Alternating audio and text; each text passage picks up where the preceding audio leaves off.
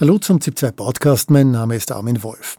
Die Suche nach einer Spitzenkandidatin für die EU-Wahl war bei den Grünen diesmal ähnlich schwierig wie bei der ÖVP. Nach Absagen der Ministerinnen Geweslan Sadic musste sogar der grüne Bundeskongress verschoben werden, der die Kandidatenliste beschließt. Dort kandidiert nun eine 23-jährige Quereinsteigerin für Platz 1, Lena Schilling, bekannt als Klimaaktivistin, Lobaubesetzerin und zuletzt als Krone-Kolumnistin. Am Montagvormittag hat sie Werner Kogler als Wunsch der Parteiführung für den Spitzenplatz präsentiert. Am Abend war sie live im ZIP-2-Studio. Frau Schilling, ich möchte gar nicht unhöflich sein, aber natürlich drängt sich trotzdem die Frage auf. Äh, sie sind 23, Sie studieren noch, Sie waren noch nie in einer Partei, hatten noch nie ein Mandat, haben noch nie einen Wahlkampf geführt. Warum gleich Spitzenkandidatin?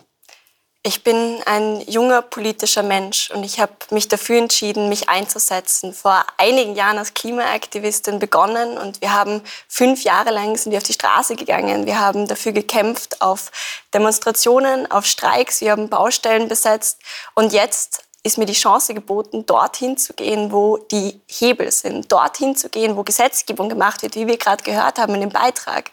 Und ich glaube, genau das ist jetzt eine einmalige Chance und Gelegenheit, sich für was einzusetzen. Und ehrlicherweise, politische Arbeit findet ja nicht nur in Parlamenten statt. Politische Arbeit findet auch in der außenparlamentarischen Opposition statt. Gut, aber Sie wollen jetzt ins Parlament und Sie kandidieren ja nicht nur einfach, sondern Sie bewerben sich für die Nummer eins bei den mhm. Grünen. Warum glauben Sie, dass Sie die bessere Spitzenkandidatin sind als die derzeitige grüne Delegationsleiterin Monika Warner äh, seit über zehn Jahren im EU-Parlament oder Thomas Weiz, der zum Beispiel im Vorstand der Europäischen Grünen sitzt? Ich würde mir niemals anmaßen zu sagen, ich bin besser. Das ist auch nicht, was mein Hintergrund war oder meine Idee, mich da zu vergleichen, sondern die Frage, was ich einbringen kann in dieses europäische Parlament. Werden. Ja, natürlich, weil ich glaube, dass es total schön sein kann, eine junge Perspektive in das Parlament zu bringen und auch in den Wahlkampf zu zeigen, dass junge Menschen auch ganz vorne stehen können und sagen können, hey, ich setze mich für was ein, ich habe eine Vision für Europa und das ist ein demokratischeres, ein klimagerechteres und ein feministischeres Europa. Und da die Möglichkeit von den Grünen zu bekommen, ist ziemlich cool.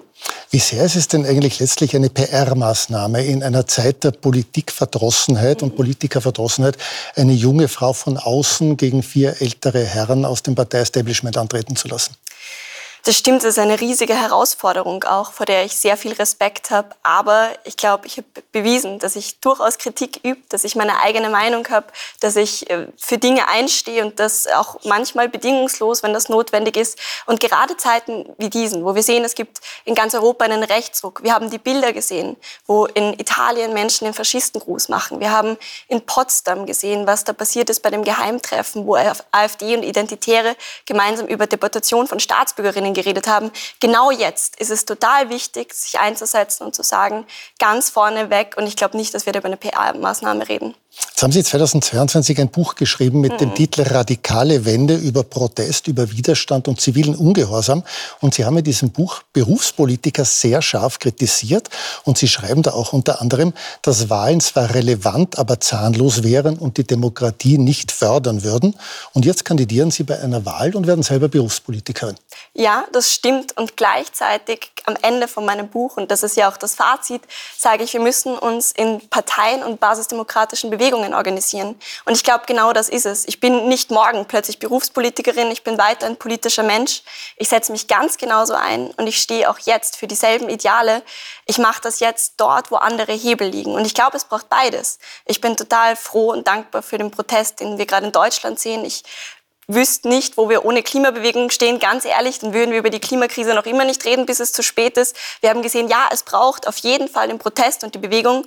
Und gleichzeitig sind wir zu langsam, deswegen dorthin gehen, wo Entscheidungen getroffen werden. Natürlich sind Sie ab 10. Juni dann doch Berufspolitikerin, weil der Platz 1 der Grünen wird wohl ziemlich sicher im Parlament landen. Sie schreiben in Ihrem Buch auch, die meisten Politiker haben zu viel Geld.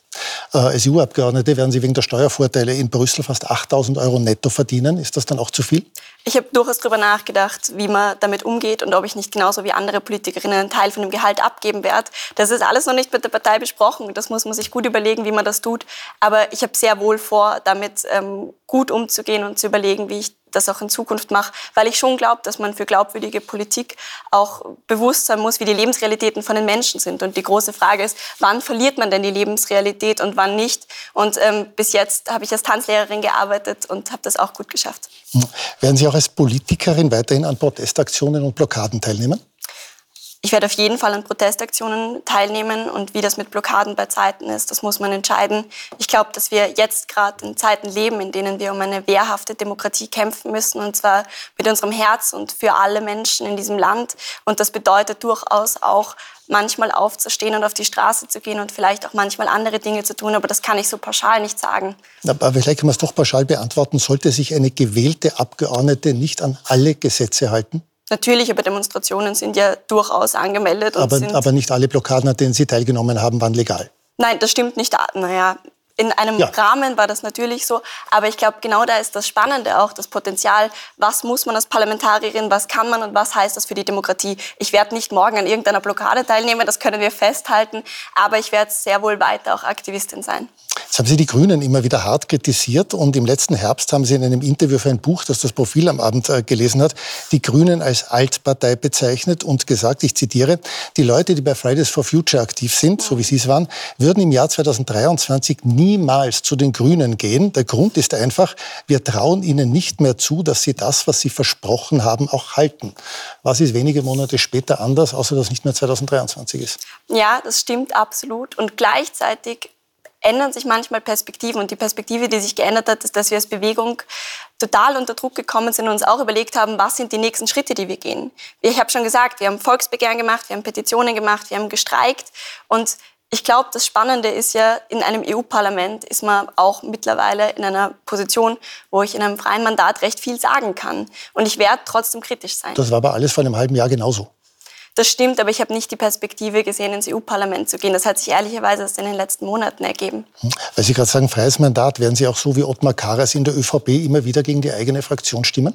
Das kann ich jetzt derzeit nicht sagen. Sollte das so sein, stehe ich auf jeden Fall zu meiner Meinung und das kann definitiv passieren. Ich glaube, das Spannende daran ist ja, dass man sieht, dass die Grünen damit umgehen, wenn man sie hart kritisiert und sagt, so wie die Partei jetzt ist, so fühlen sich manche Menschen nicht vertreten, die Menschen dann in die Partei zu holen und ihnen sogar diese Möglichkeit zu geben, die ich jetzt habe. Die ÖVP hat Ottmar Karas eher abgesägt. Gut, Ottmar Karas hat gesagt, er kandidiert nicht mehr. Möglicherweise waren die Grünen auch einfach so verzweifelt, weil in der Partei niemand wollte, der prominent genug war.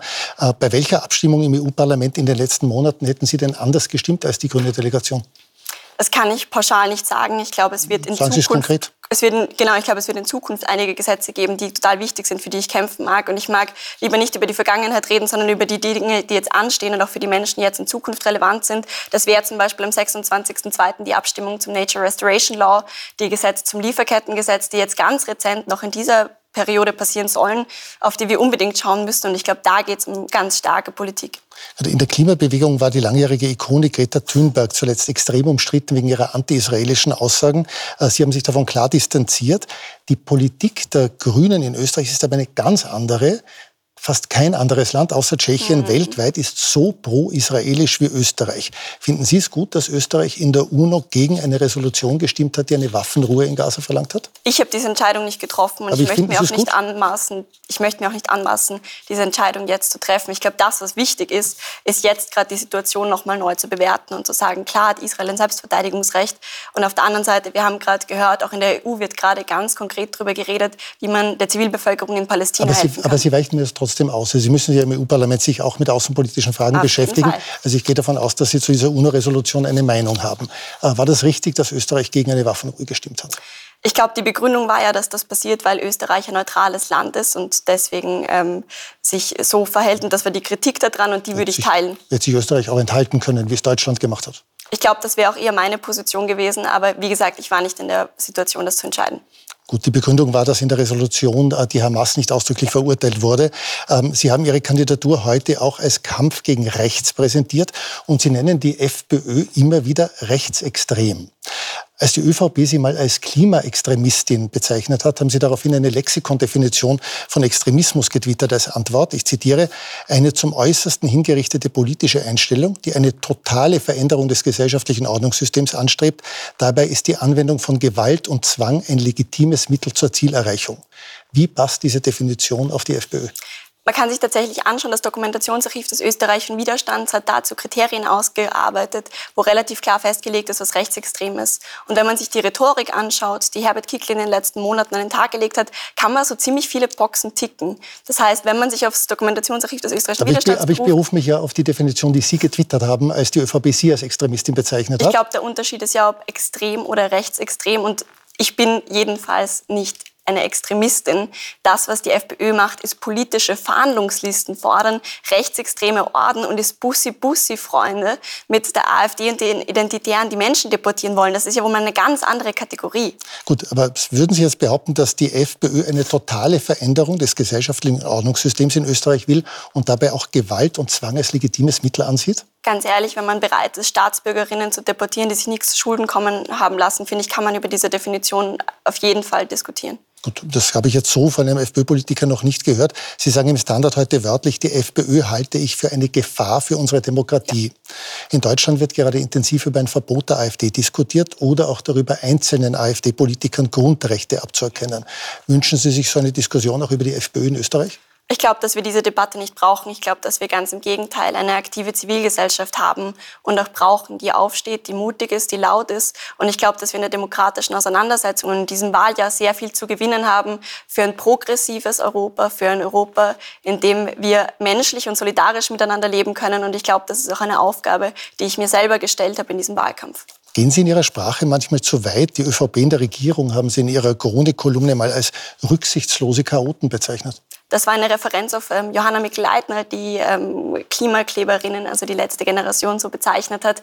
Steht auch unter Anführungszeichen diskutiert, worum ging es mir, zu sagen, dass die ÖVP in Regierungsverantwortung sagt, wir brauchen kein Klimaschutzgesetz, wir brauchen kein erneuerbaren Wärmegesetz und sich trotz allen Kompromissen, die wir schon geschlossen haben, mit Pariser Klimazielen und allem anderen, was dazugehört, bereit sind, dagegen zu stellen und ihre eigenen Regeln nicht einzuhalten. Das ist schon ziemlich chaotisch. Rücksichtslose Chaoten. Das ist ein Zitat von Mikl Leitner, das ja. ich so nicht selber sagen würde. Das müssen Sie sie fragen. Gut. Äh, letzte Frage. 2019 hatten die Grünen 14 Prozent. Das war sehr stark damals für die Grünen. Mit welchem Ergebnis wären Sie diesmal zufrieden? Ich würde mir einfach das Vertrauen von möglichst vielen Menschen wünschen. Und diese Aufgabe, für der ich hier stehe, ist eine extrem große. Und die Erwartung, die ich habe, ist in Wahrheit nur mein Allerbestes zu geben und zu hoffen, vor allem viele junge Menschen und viele Menschen wieder dazu zu begeistern, zu der Wahl zu gehen und an der Demokratie festzuhalten und daran zu glauben. Aber Frau Schilling, Sie sind noch gar keine Politikerin, aber das war eine richtige Politikerinnenantwort. Das hatten wir schon letztes Mal. Wir können uns einigen auf drei Mandate, die jetzt gerade bestehen, wären super nochmal zu erreichen. Frau Schilling, vielen Dank für den Besuch im Studio. Vielen Dank für die Einladung.